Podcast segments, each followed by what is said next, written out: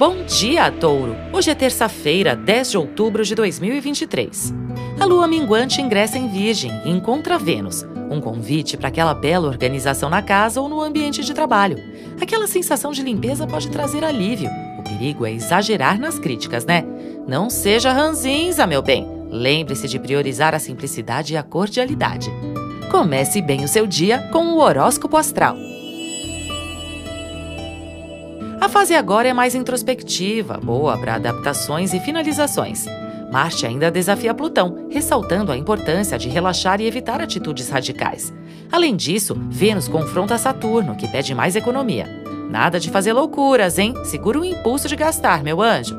Os relacionamentos podem esfriar, o clima pode ficar mais reservado.